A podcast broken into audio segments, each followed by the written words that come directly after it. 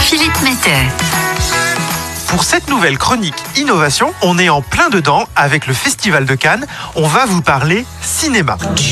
Nous allons vous présenter une innovation qui aurait pu se retrouver en haut des marches du Palais des Festivals qui se déroule en ce moment même. Alors Ludo, je sais que vous êtes fan de comédie romantique. Nous pourrions imaginer pour vous une histoire sentimentale avec des agriculteurs, des méthaniseurs. Et puis pour vous Léa, passionné de films d'action, le scénario pourrait être rempli de courses de voitures roulant au bio-GNV. Mais même si avant cette chronique, Ophélie n'avait aucune idée de ce qu'était la quadrilogie de Matrix, si si, je vous assure, côté innovation, on préfère la science-fiction avec des combats de données. Car aujourd'hui, c'est bien de data dont nous allons vous parler. Effectivement, Philippe, l'innovation en question est en fait un pilote démonstrateur d'utilisation des datas. À ce jour, GRDF est très souvent sollicité par ses clients industriels et les bureaux d'études qui demandent un accès à des données de consommation exploitables. Malheureusement, les données communiquées sont brutes et n'apportent pas toujours une valeur ajoutée.